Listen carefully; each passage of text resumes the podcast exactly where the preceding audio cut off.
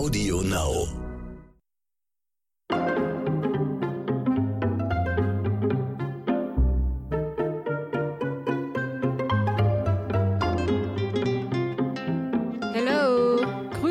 Gehen heute raus an alle Erwachsenen, die hoffentlich ganz oft mit ihrem inneren Kind sprechen. Ich möchte euch zu einer neuen Folge willkommen heißen von Dit und Dat und Dittrich. Heute sitzt er wieder mir gegenüber, der Mann und beste Kumpel von Flipper, Lassie, Black Beauty und Boomer dem Streuner. Herzlich willkommen, Ronny Rüsch aus der Eichhörnchenstraße. Wie bin ich denn zu der, zu, zu der Ehre gekommen, jetzt hier so eine Art Mutanten Bremer Stadtmusikanten aufzumachen? Also, wieso, wieso, wieso werden mir jetzt diese ganzen Tiere hier angedichtet? Ronny, ich finde, du bist prädestiniert, über jedes Thema zu sprechen. Und höchstwahrscheinlich ist das auch gleich wieder, weil wir sind ja hier schlau und wir haben auch sehr schlaue Zuhörer und Zuhörerinnen. Und das ist nämlich heute schon die Einleitung gewesen für den nächsten Podcast in der kommenden Woche, wo wir einfach mal über Tiere sprechen werden. Über, Über Katzen über und über Tiere. Hunde und Okay.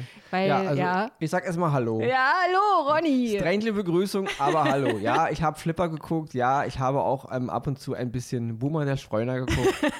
Black Beauty war jetzt nicht so meins. Ähm, was, was war der vierte? Was war denn der Lassie, vierte? Lassie. Lassie. Ah, oh, Lassie, Lassie. Ja. Also, Lassie war ein ganz großes Thema bei uns zu Hause. Lassie, ich verbinde Lassie auch äh, auf jeden Fall immer mit der Vorstellung, dass wenn man so einen, einen süßen Köter hat, ob man auch immer gut Haare in der Bude hat und sehr viel Staubsaugen muss, gerade bei Lassie.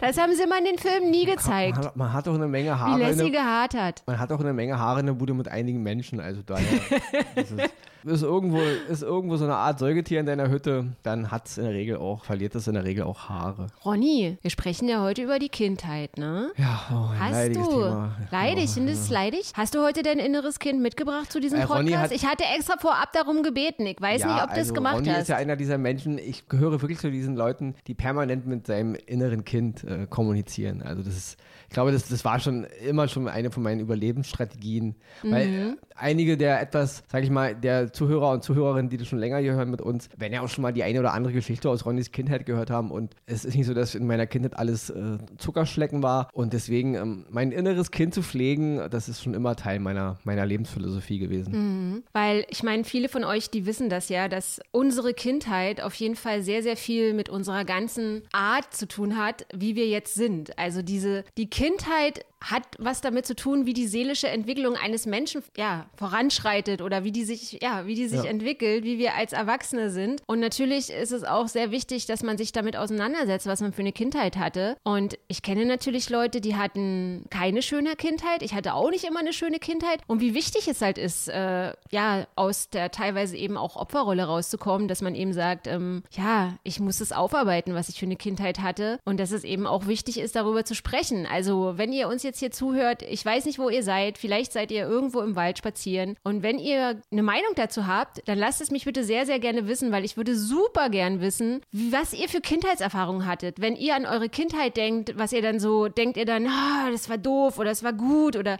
erzählt mir sehr, sehr gerne von euren Kindheitserinnerungen. Das einmal nur dazu. Ja, also es ist natürlich so, im Grunde sind wir alle noch Kinder. Mhm. Ja. Äh, Klar sind wir nach außen hin erwachsen und jeder, der eine ist erfolgreicher Bankmanager, der andere leitet einen Supermarkt, der dritte sitzt irgendwo im Späti und der fünfte wird sein, sein Leben wahrscheinlich für den Rest seines Lebens an einer Tankstelle verbringen. Jeder hat halt so seine, seine Geschichte. Aber im Grunde sind wir, auch wenn wir erwachsen sind, denke ich, immer noch Kinder. Du redest immer noch mit Kindern, weil wir alle, und ich glaube, da gibt es ganz, ganz wenig Ausnahmen nur, tragen Wunden aus der Vergangenheit mit uns rum. Und, und viele, glaube ich, auch Wunden, die auch oft nicht verheilt sind. Also, Ja.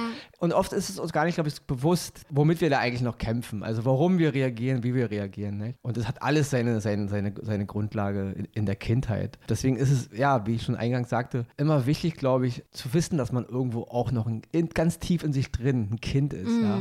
Das kann manchmal, es ist ja so, wenn man mal so einen Film aus einer Kindheit sieht, Filme, der im Grunde nur Kinder gef gefällt und trotzdem erinnert man sich, das löst ja Gefühle in einem aus. Und ein Teil von uns ist da immer noch und wird auch immer da sein. Ja?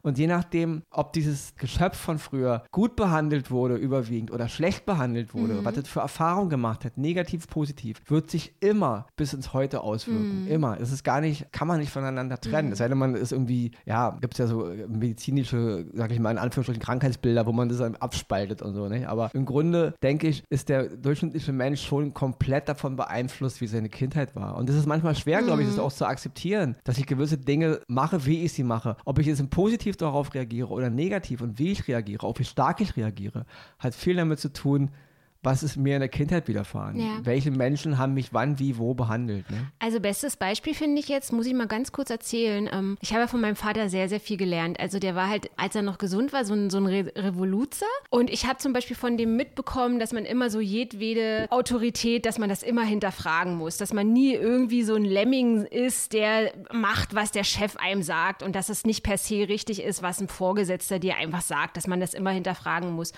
Und ich muss aber auch dazu sagen, dass ich also mit meinem Vater d'accord bin, weil ich angefangen habe zu versuchen, ihn zu verstehen, wo mein Vater herkommt, was mein Vater für eine Kindheit hatte. Also mein Vater ist 1947 geboren, war das letzte Kind von vier Kindern. Seine Mutter in dem, in dem Jahr 1947 war sie schon 42 Jahre alt. Er war so ein Nesthäkchen. Die älteste Schwester war 15 Jahre älter als er. Also er ist im Endeffekt von seiner älteren Schwester großgezogen worden und die, die haben Hunger gehabt. Und ich habe erst das alles richtig verstanden, als ich versucht habe, meinen Vater zu verstehen, warum der manchmal zu mir zum Beispiel fies war oder gemein war oder mich angemeckert hat oder mich manchmal nicht in den Arm genommen hat. Und obwohl ich das alles weiß, sind aber trotzdem bei mir in Anführungsstrichen seelische Verletzungen, weil zum Beispiel mein Vater auch jemand war, der in meiner frühesten Kindheit viel getrunken hat und geraucht hat und ich ihm das ganz, ganz lange übel genommen habe, dass ich dadurch zum Beispiel keine Freunde gefunden habe in, in meiner frühesten Kindheit, weil ich halt immer nach Rauch gestunken habe. Und das war für mich total verletzend, wenn Eltern gesagt haben oder Kinder, du kommst nicht in unsere Wohnung. Meine Mutti hat gesagt, du stinkst, du, du, du, du kommst aus einer Asi-Familie und so. Und da war ich immer total sauer und habe das auch, also dass ich keine Freunde gefunden habe, habt es sozusagen, ihr seid schuld. Der Vater ja, ist waren schuld. Waren sie auch.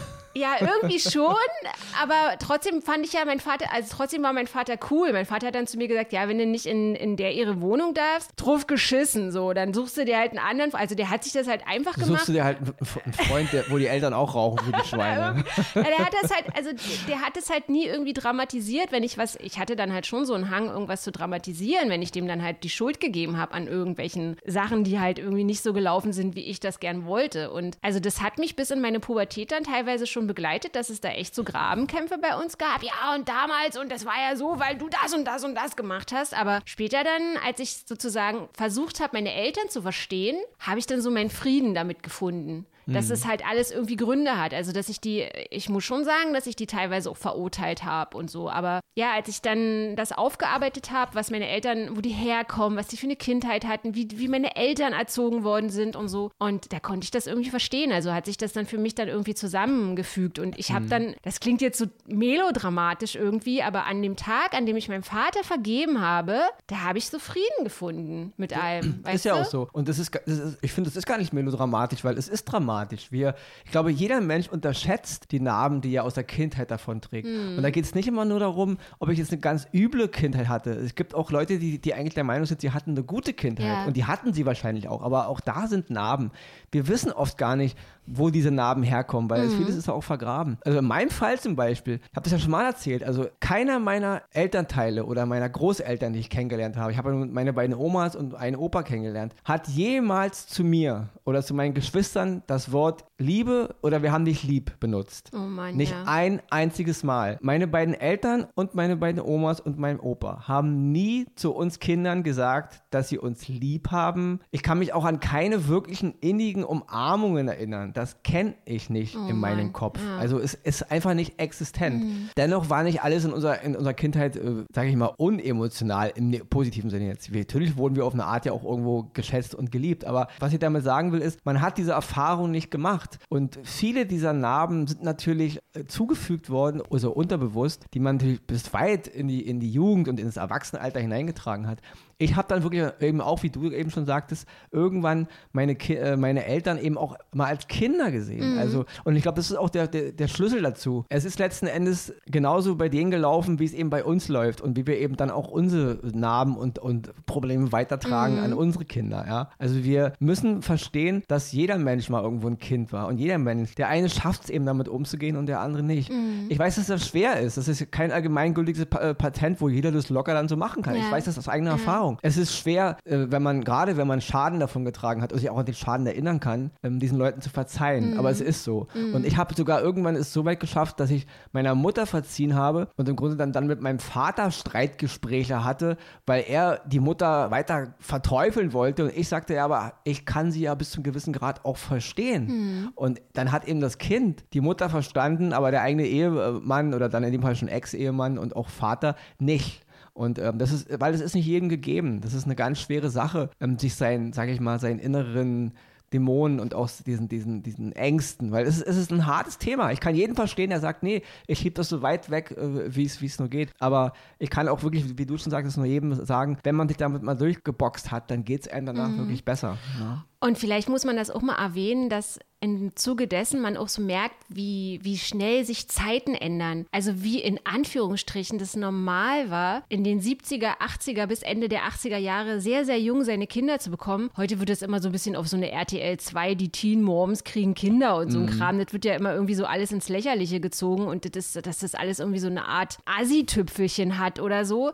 Aber ich meine, meine Mutter hat mich mit 20 Jahren bekommen. 20. Und wenn ich mich so, wenn ich so überlege, als ich 20 war, also, und ich hätte, wäre dann schwanger geworden, also ich wäre total überfordert gewesen und so. Aber ich meine, deine Mutter hast ja schon mal erzählt, die war ja auch sehr, sehr jung, als sie dich bekommen hat. Und heutzutage denkt man so, ja, wann, wann fühlt man sich, wann hätte ich mich jetzt reif gefühlt und so? Also ich äh, mit Mitte 30 oder so. Also wie die Zeiten sich halt einfach ändern, ne? Das ist, das finde ich naja. halt. Auch heute, viele äh, Eltern heute, ich, ich habe viele in meinem Umfeld, die halt Kinder haben und junge Kinder und auch ältere Kinder. Und jeder denkt wirklich, und das ist wirklich bei jedem Einzelnen so, mhm. sobald sie Kinder haben, hat jeder, strahlt jeder das Gefühl aus, er hätte die Weisheit mit Löffeln ja. Weil immer wissen die alles über Kinder und lassen sich auch von niemandem mehr, mehr, mehr da reinreden. Mhm. Und dann hast du in, in 10, 20 Jahren die nächste Generation, wo du ganz viele hast, die Schäden davon getragen mhm. haben, die sich dann auch wieder reparieren müssen. Ich glaube, das erste ist wirklich mal in diesem ganzen, äh, äh diesem ganzen Komplex, auch als Eltern, auch als werdende Eltern oder Eltern, die gerade frisch gebacken sind, auch Eltern, die meinetwegen einen Teenager haben, mal ein bisschen Demut. Ja? Mhm. Wir wissen nun mal nicht alles und wir können auch nicht alles verstehen. Und es ist auch immer ein bisschen, bisschen illusorisch zu glauben, oh, ich habe jetzt mein, mein, Kind erzogen und wenn es dann 15 ist, ich kenne mein Kind in- und auswendig. Ich glaube, auch das ist eine Illusion. Mhm. Ja? Das ist oft, ja. ich, ich habe das ja in meinem eigenen Elternhaus erlebt. Unsere Eltern hatten keine Ahnung, wer wir sind. Ja. Keine. Obwohl sie ja eigentlich permanent da waren. Mhm. Aber sie wussten nicht, wer wir sind. Und äh, heute haben wir halt auch viele Eltern so, die, ja, man, man merkt es ja oft wenn dann Kinder, wenn dann Eltern so gesagt wird äh, von der Schule, ja, wir haben irgendwie das Gefühl, ähm, ihr Kind nimmt Drogen oder ihr Kind, mein, mein Kind nimmt keine Drogen, mein Kind ist nicht gewalttätig, mein Kind würde sowas nie machen. Mhm. Ja, weil die viele Leute eben wirklich ihre Kinder mhm. nicht kennen. Weil manchmal merkt man, glaube ich, gar nicht, was man den Menschen in seiner Umwelt antut, weil man ja selber auch im Grunde auch seine Dämonen hat. Es ist, es ist immer, wir leben immer alle in so einer oberflächlichen Welt, wie wir miteinander umgehen, ja, Freundschaften, Beziehungen, Familien, Familien, ja, ob jetzt nach Mutter, Kind oder Kind, Mutter oder Vater, wie auch immer. Wir, es ist alles ziemlich oberflächlich. Mhm. Und immer erst, wenn das Kind dann im Brunnen gefallen ist, dann ist auf einmal, was, war mir ja gar nicht ja. klar bis dahin, nicht? Es ist, glaube ich, ein bisschen, ein bisschen mehr Sensibilität, ein bisschen mehr Demut auch. Nicht immer denken, man wüsste schon alles und man kennt jemanden in- und auswendig, weil so ist es wirklich nicht. Also mhm. habe ich eine eigene Erfahrung erlebt, auch was meine Geschwister betrifft. Man denkt immer, man kennt jemanden, aber es gibt, kann immer wieder irgendwas passieren, weil man kann leider in Menschen nicht reingucken. Mhm. Und deswegen ist es eben für jeden Einzelnen, glaube ich, wichtig, sich damit auseinanderzusetzen, wer man ist, wo man herkommt und eben auch in dem Zusammenhang, es ist schwer, ich weiß, aber äh, man muss manchmal auch gewisse Dinge umprogrammieren und äh, sich wirklich, das ist hart, ich weiß, es, ist nicht wirklich nicht jedem gegeben, also es ist keine einfache Sache, aber viele unserer, ich nenne es mal jetzt Defizite, die wir halt selber, wo wir Menschen schaden, mhm. liegen in unserer Kindheit und äh, wir tragen Fehler oft weiter, eins zu eins. War. Ich erinnere mich an eine Autofahrt mit meiner Mutter. Da war meine Großmutter schon gestorben und ich habe meine Großmutter zum Beispiel über alles geliebt. So, oh, die Oma und wir müssen in den Garten zur Oma und so. Und ich habe mich immer als Kind gefreut, mit der Oma im Gewächshaus zu stehen. Und als Kind habe ich das zum Beispiel nie gemerkt, dass meine Mutter, die natürlich auch ihre Mutter geliebt hat, manchmal so reserviert war und so. Und auf dieser Autofahrt hat meine Mutter mir dann erzählt, naja, die Oma die war ja auch manchmal irgendwie sehr streng zu mir und so. Und dann hat die nicht mit mir geredet wie eine Mutter mit einer Tochter, die ihr irgendwie was erklärt, sondern das war so ein Freundinnengespräch irgendwie, so total auf Augenhöhe. Und da hat meine Mutter mir erzählt, also meine Mutter kommt aus dem Elternhaus in den 50er Jahre geboren. Sie war die älteste von drei Kindern. Und da hat sie mir erzählt, dass sie ständig Backpfeifen von der Oma gekriegt hat und so, dass das in Anführungsstrichen, das war halt so, da wurdest du halt mal durch die Küche geschubst, wenn du dir eine Stulle geklaut hast oder irgendwas. Und dass, dass meine Oma ja meine Mutter geschlagen hat. Und ich, ich war dann gleich, was? Und die Oma und es kann ja wohl nicht wahr sein. Und, und wenn die jetzt noch gelebt hätte, da wäre ich da bei der, bei der da eingeritten und so und hätte die dann da gefragt und so. Und dann habe ich gemerkt, dass ich in dem Moment auch wieder einen Fehler mache, als ich die Oma dann irgendwie im Nachhinein verurteilen wollte, dass die meine Mutter geschlagen hat oder dass, dass die irgendwie meine Mutter gezwungen hat, irgendwie ihre kleine Schwester ständig, als sie schon in der Pubertät war, überall mitzuschleppen und so. Und dann habe ich darüber nachgedacht, dass, also wann meine Großmutter gebor geboren ist, 1932 und ihre Mutter ist gestorben an Tuberkulose, als sie drei 13 Jahre alt war und äh, ganz viele Geschwister von ihr, die wurden irgendwie in diesem, äh, in den letzten Kriegswehen aus der Schule, zwei, drei Geschwister aus der Schule einfach auf so einen LKW aufgeladen und dann von Hitler verheizt und an die Front gebracht und so. Also diese ganzen,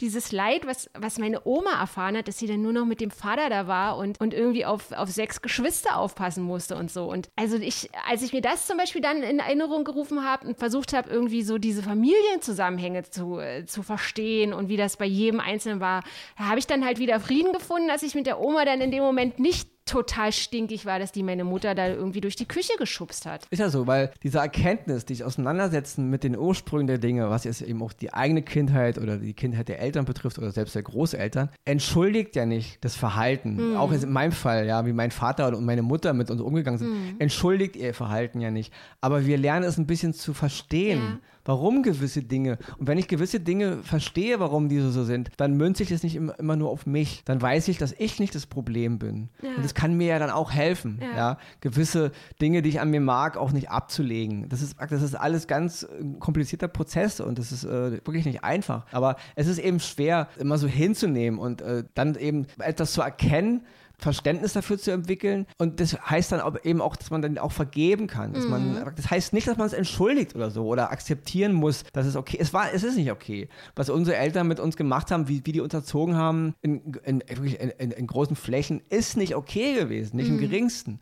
Aber ich kann es verstehen, weil ich auch hier wieder sehe, sie sind ja genauso in so, ein, mm. in so ein Korsett gezwungen worden und sind genauso emotional verkrüppelt worden. Und deswegen kann man ihnen das ja nicht bis, bis in die Ewigkeit vorwerfen. Nicht?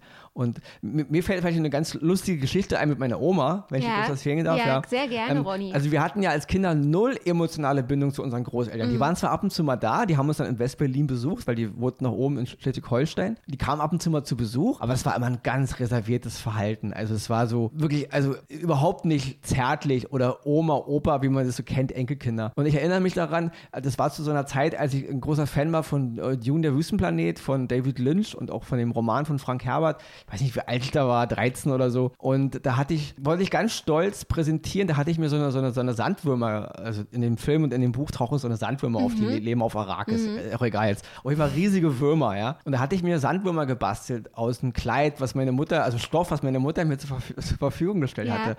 Und dann wollte ich meinen Großeltern und meinen Eltern die, diesen super selbstgebauten, geilen Sandboom präsentieren. Und da hat meine Oma ja fast einen Herzinfarkt bekommen, weil das, sie hat sofort erkannt, dass das eins ihrer Kleider war, was, was, was sie meiner Mutter geschenkt hatte, eins ihrer ja. Aus.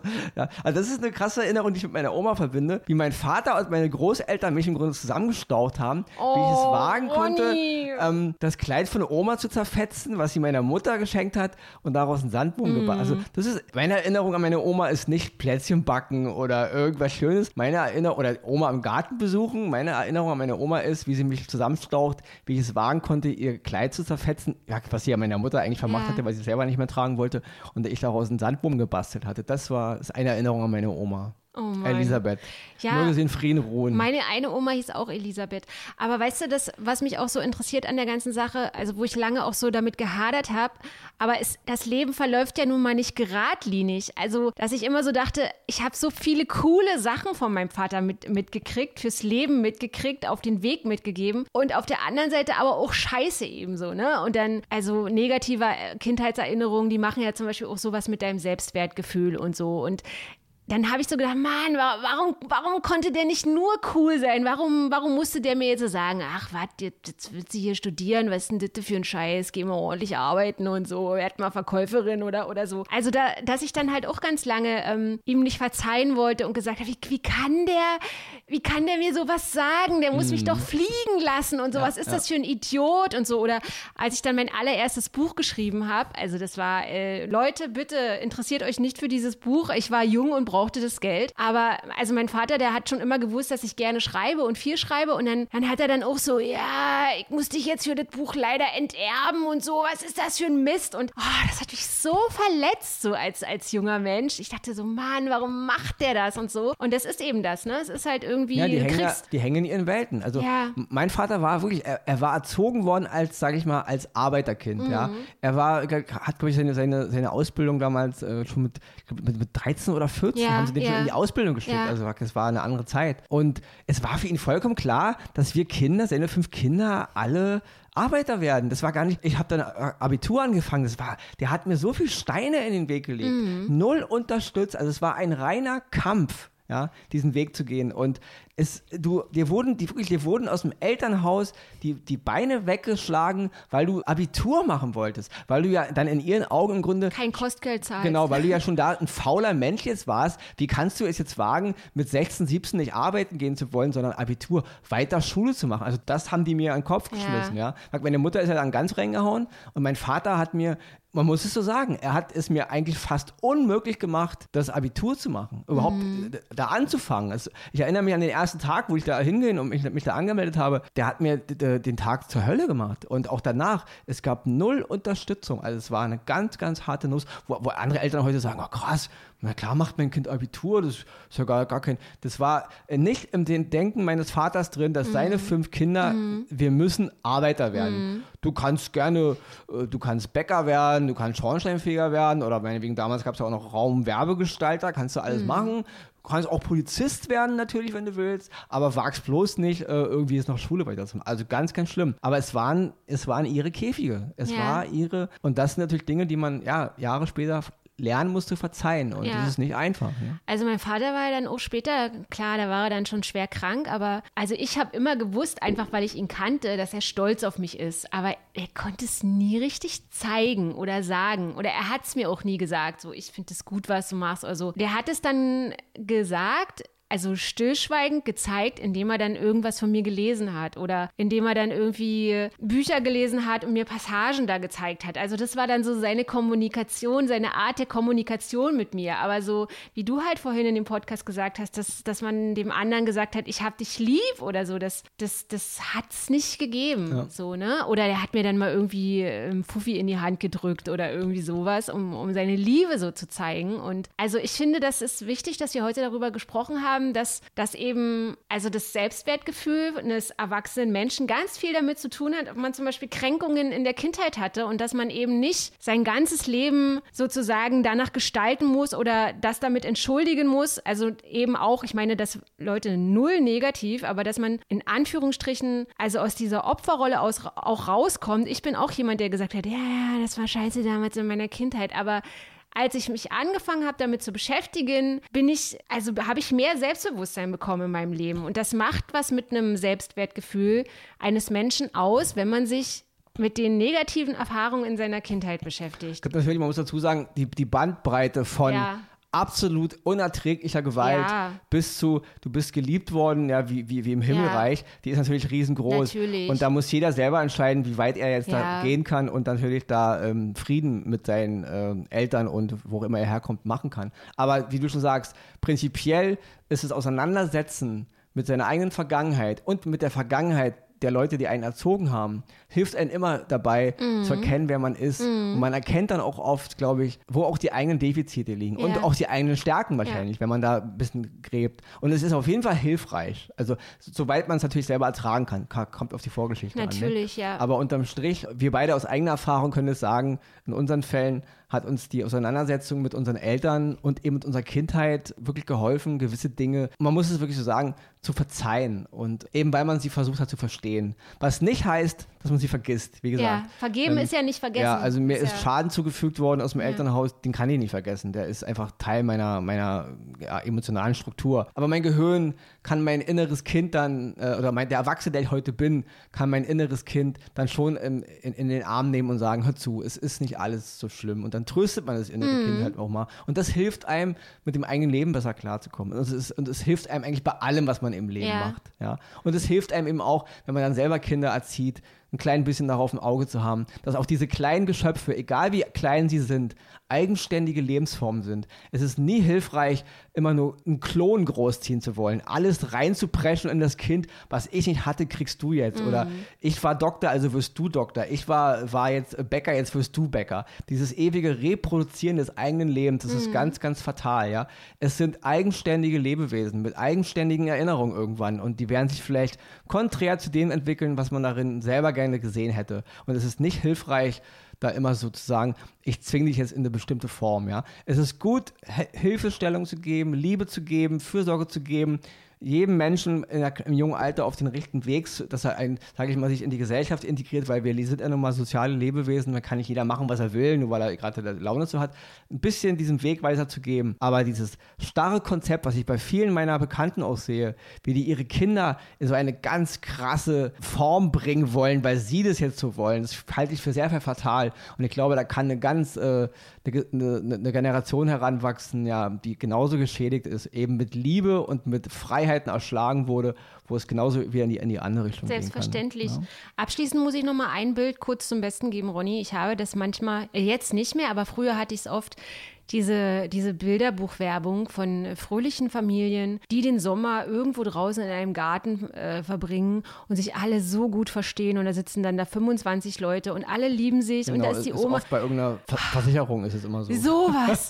Und das hat es bei uns nie. Oder bei Banken oder Ja, so. so, irgendwie, also ganz übertrieben, dieses ganz übertriebene Bild. Und dann habe ich das früher manchmal gehabt, dass ich mich daran erinnert habe, dass ich mir als Kind eine andere Familie gewünscht hätte. So eine, die, die auch so, ja, und wir, hier ist nur, everybody is äh, peace und wir sind alle gut miteinander und so. Aber ich habe dann auch, also angefangen irgendwann zu merken, ach, jetzt kochst du dir wirklich mal einen schönen Vanillepudding-Abend, weil ich den als Kind so gerne gegessen habe. Und dann, dann denke ich über meine Kindheit nach und dann geht es mir besser. Also dann versöhne ich, dann ist gleich, dann versöhne ich mich mit mir und dann ist dieses, dieser Wunsch dann aber auch wieder Geschichte. So dieses, ach, und, und äh, warum haben wir kein Fachwerkhaus in den Alpen, wo wir dann irgendwie die Kuh melken und alle um uns rumtanzen. Es ist so. ja auch immer, es sind ja Illusionen. Ja. Im Grunde gibt es diese super Elternhäuser überhaupt gar nicht. Ja. Also das ist, glaube ich, auch, ja, oft auch Wunschdenken. Ne?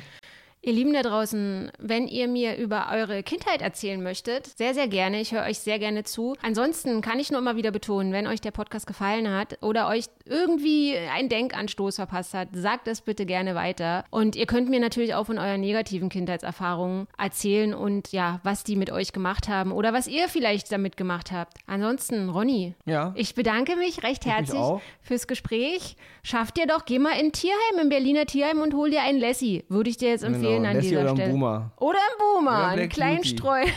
Oder, oder ein T-Rex aus, aus Jurassic Park. Oder ein Raptor. Irgendwas, was, was optisch zu Ronny passt. ja, das wäre ja dann nur der T-Rex, Der, oder? Rap, der Raptor reicht auch. Wir hören uns heute in einer Woche wieder. Bis dahin, passt auf euch auf, bleibt gesund und ganz liebe Grüße wünsche ich. Bis dahin. Ciao.